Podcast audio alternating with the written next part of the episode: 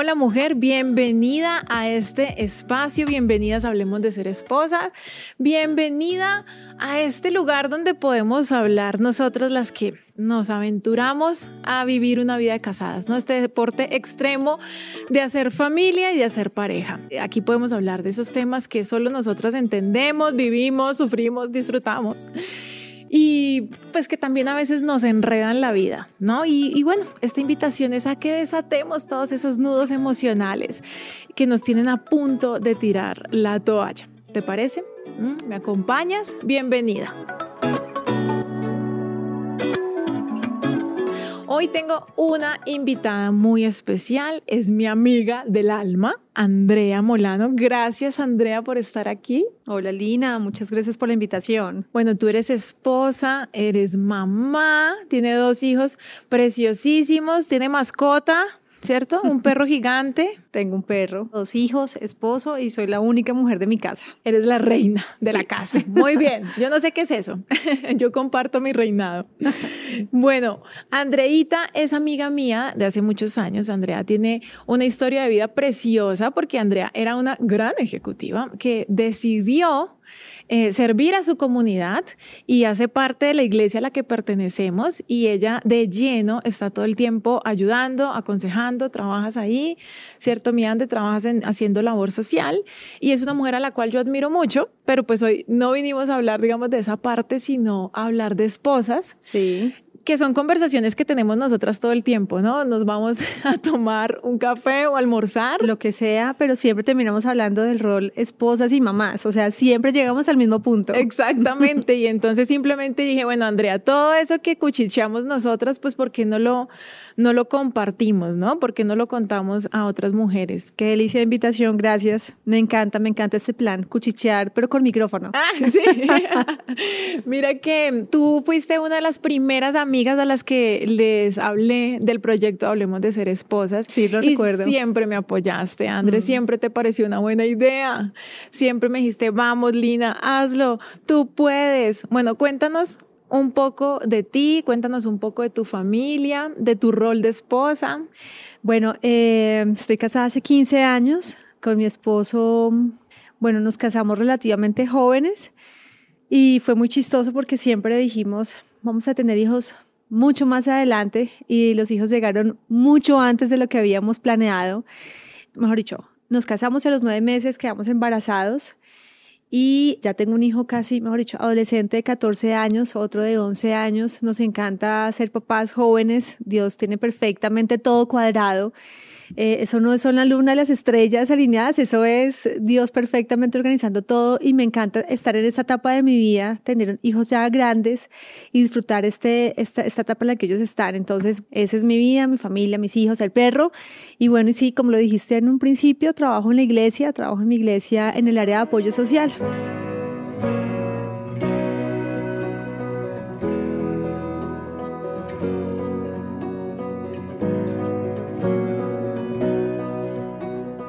Bueno, cuando dijimos de qué hablamos, ¿no? Tantos temas y escogimos uno y yo le puse como título, no le cuentes a papá. Wow. Porque quiero que hablemos de esa relación como triangular, ¿no? O sea, nosotros tenemos una relación con nuestro esposo que va ping pong pero después tenemos una relación con esos hijos, entonces si tienes hijos ya lo debes haber eh, vivido y experimentado y entonces ya somos una relación de tres, ¿no? Y se vuelve como un triángulo que no siempre es fácil de manejar. ¿Cómo hacemos, mi André, para ponernos de acuerdo? Bueno, yo le digo a las esposas, partamos de la base que no podemos involucrar a nuestros hijos en nuestro matrimonio. Es decir, una cosa es nuestro rol de esposos y otra cosa muy diferente, el rol de papás o mamás. Si involucramos a nuestros hijos y volvemos eso un triángulo, desde ahí estamos arrancando mal porque una cosa muy clara es, mejor dicho, partamos las cobijas. Yo estoy casada con mi esposo y la relación con él tiene que avanzar y tiene que, sí, fluir bien. Y en la medida en que nosotros como pareja avanzamos y como familia estamos y como matrimonio estamos creciendo y estamos eh, superando los retos, de esa misma manera así voy a tener una buena relación saludable con mis hijos, porque lo que tenemos acá con mi esposo se lo vamos a transmitir a ellos. Entonces yo no puedo pretender que este es un matrimonio, un triángulo amoroso. O sea, no, mis hijos son mis hijos y mis hijos están en su lugar que le corresponde y con mi esposo es otra historia. O sea, usted y yo solucionamos los retos, solucionamos los problemas, la pasamos bueno, porque el matrimonio a veces tiene como el paradigma que es la pesadilla, no, el matrimonio es una nota uno es el que se hace el matrimonio. Que si hay días difíciles, sí. Que el matrimonio perfecto, no, eso no existe. Pues al que lo diga, lo respeto, pero eso en mi experiencia, eso no existe. Pero tenemos que partir de la base que no es, o sea, no es un matrimonio compartido. Bueno, pero ¿qué es lo más difícil a la hora de tomar decisiones sobre los hijos? Porque claro, yo decido con él, ¿cierto? Ellos son los pequeños. Sí. Eh, nosotros decidimos eh, qué colegio, nosotros decidimos a dónde vamos, todo, desde la comida, ¿cierto? Hasta decisiones más trascendentales como la universidad, en qué ciudad vamos a vivir. Somos los adultos quienes decidimos. Exactamente. Pero entonces hay uno como que ese corazón de mamá, ¿cierto? como que uno dice, ay, pero es que a mi hijo le gustaría esto y el papá a veces dice, no.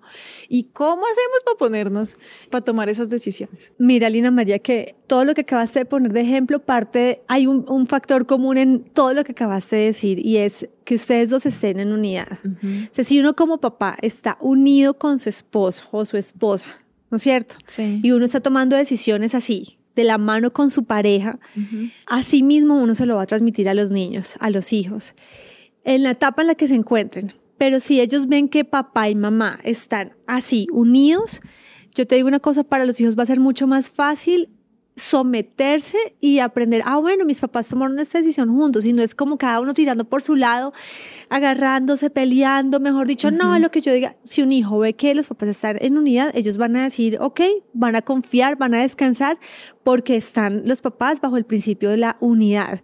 Cuando una casa está dividida, está clarísimo, una casa dividida no va a prosperar. Si una casa está así, si un matrimonio está unido, todos van a fluir, las cosas van a salir probablemente mucho mejor. No perfecto, pero sí va a ser mucho más fácil. Sí, me haces pensar en cuando mis hijas intentan manipularnos y quieren algo y entonces van y le dicen al papá y el papá dice no. Y entonces vienen acá convencidas de que yo les voy a decir que sí, y casi que mandan a hacer crispetas a, a, ver, ¿cierto? Esa discusión entre nosotros. Tal cual. Y entonces yo, o sea, a veces, no siempre, pero cuando lo detecto, yo digo, oye, qué pilas, no, pues no les voy a dar el gusto. Exacto. Entonces si el papá dijo no, yo digo no, y las dos quedan como, ok. Y de pronto no estás de acuerdo con lo que tu esposo acaba de responder, Exacto. o yo no estoy de acuerdo con lo que mi esposo dijo, pero si yo lo respaldo, si lo respaldamos o ellos nos respaldan, ellos van a decir, oye, no, grave. O sea, frente a estos dos, nadie, nadie va a poder porque ellos siempre están así. Y eso es un principio, yo creo que los matrimonios hoy por hoy lo hemos olvidado sí. y tenemos que retomarlo.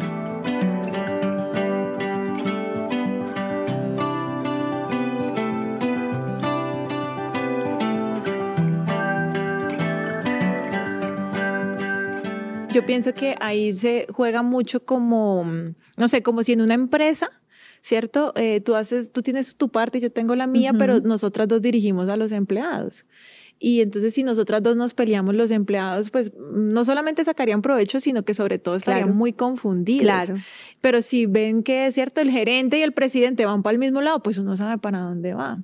Bueno, yo conocí a Andrea un día que fui a la iglesia y ese día yo me acuerdo que lloré mucho eh, y yo no me quería ir de ese lugar. Yo decía, yo no me voy de aquí porque es que mi casa es un desastre. Yo, yo no quiero llegar a lo mismo de siempre. Por favor, alguien que me ayude. Y vino Andrea y me abrazó y desde ese abrazo empezó una amistad. Y yo sé que tú hablas con muchas mujeres y conoces a muchas personas y yo quisiera que nos contaras de pronto qué es lo más común, que tú dices, mira, casi todas la embarramos en esto o casi todas caemos en, en esto. Ay, las mujeres somos un universo tan infinito, sí. Lina, que bueno, yo creo que una de nuestras grandes debilidades que tenemos como mujeres es que estamos siempre mirando a la que tenemos al lado y no valoramos lo que tenemos en nuestras, en nuestras manos, lo que Dios nos ha dado. Mm, okay. Yo creo que ese es nuestro mayor error frente a nosotras mismas, sí. Que no valoramos lo que Dios nos dio, tanto en el aspecto físico como en los dones, las habilidades. Y siempre estamos mirando, no, pero es que ella es más bonita, no, pero es que ella es más alta, no, pero es que ella tiene más, no, pero es que ella... No, nada que ver. Mm. Yo soy única.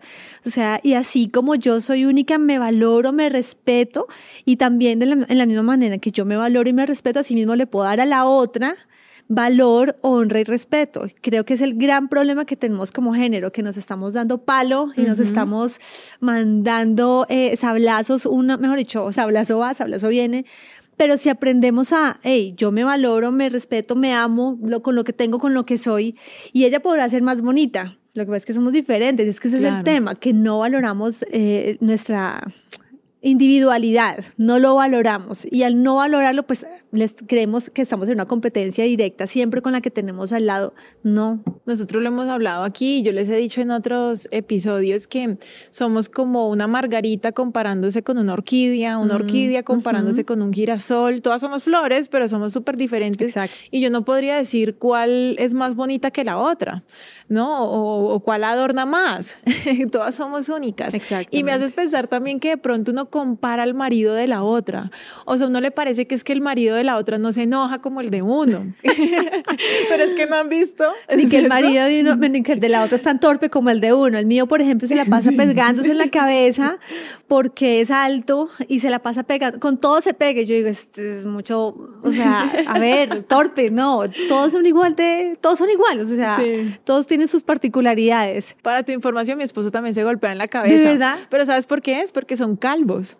El pelo, de verdad, yo lo leí. cierto, es El pelo nos da, o sea, cuando pasamos como por, el pelo nos avisa.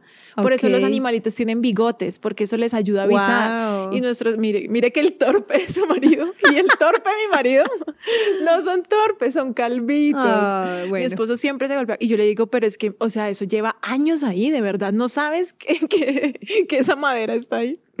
Bueno, en mi casa, ¿cierto? Nosotros, eh, yo me dedico a criar a mis hijas en casa. Entonces, nosotras tenemos una dinámica y como mujeres, pues coordinamos muy bien. Tenemos nuestros momentos también, ¿no? De todas, ¡ah! como típicas mujeres, eh, pero la mayoría del tiempo eh, nos entendemos mucho y, y funcionamos muy bien. Cuando mi esposo llega, es muy complejo porque, claro, él no ha estado todo el día con nosotras. Entonces él llega, por ejemplo, a darles galletas a la hora del almuerzo, justo cuando yo voy a servir el almuerzo. O llega a ver televisión. Pasa en todos los hogares. Exacto, pero entonces, ¿qué hacemos, André? ¿Qué hacemos cuando esa situación, o sea, yo digo, porque eso se puede volver una guerra campal, ¿no? Y si pasa todos los días, llega un punto en que uno dice, no quiero vivir más en esta casa.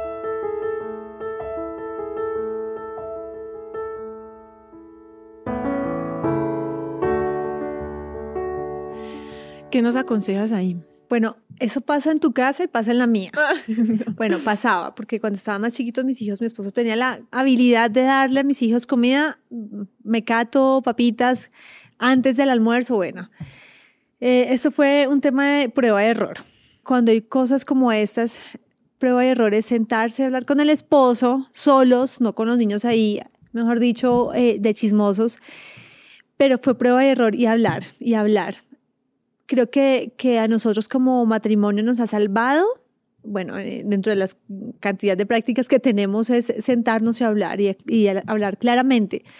Hey, no me gusta. Si quedamos en esto, mi esposo, no sé si el tuyo, es olvidadizo y a él se le olvidan con una facilidad las cosas. Entonces, ay, se me olvidó. Bueno, de hecho, yo también, a, a mí también a veces se me olvidan como los acuerdos en los que llegamos. Sí. Entonces, es como sentarse y hey, quedamos en esto, o sea, cumplámoslo. Y eso nos ha salvado la patria muchas veces, pero sin los niños al lado. Si lo hablamos y lo aterrizamos, quedamos en que no le íbamos a volver a dar comida, el ejemplo de ahora. Sí. Listo. Y seguimos trabajando. Y también, ¿sabes qué? Creo que tener claro que finalmente no tenemos esposos perfectos, así como nosotras tampoco somos esposas perfectas. Sí. Porque a veces les exigimos más de la cuenta a ellos, porque nosotras de por sí las mujeres somos bien, tenemos una vara muy alta con nosotras mismas. Y asimismo les ponemos esa vara a ellos, y si no es hasta más. Entonces, también entender, ellos no son perfectos, como nosotros tampoco, entonces también tengámonos como un poquito de, hey, paciencia y misericordia, eh, estos manes no, o sea, pobres antes, antes, ¿sí? Pero sí, hablar con ellos y, y, bueno, la va a seguir embarrando, pero sigamos trabajando, o sea, no, no, no cansarnos y seguir, seguir trabajando en el tema.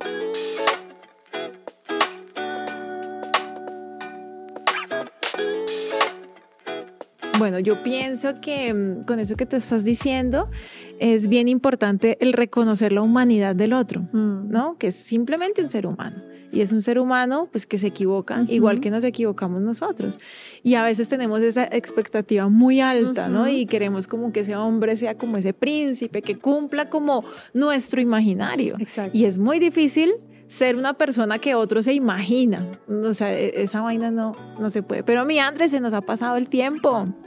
Te invito a que me acompañes en un siguiente episodio, ¿te parece? Y Me seguimos encantaría, hablando. claro que sí. Seguimos hablando mal del... No, mentira, seguimos hablando de cómo hacer para llevarnos bien con esos hijitos. ¿Listo? Entonces, mujer, muchas gracias. Muchas gracias, Andreita, por acompañarnos. Nos vemos en la próxima. Ya sabes que nos puedes buscar en redes sociales, arroba Lina B grande y luego B pequeña. Y me escribes qué te pareció este episodio. Si te pasa también en tu casa, solamente nos pasa a nosotras dos. Y recuerda, no te aguantes ni te divorcies. Hay otro camino.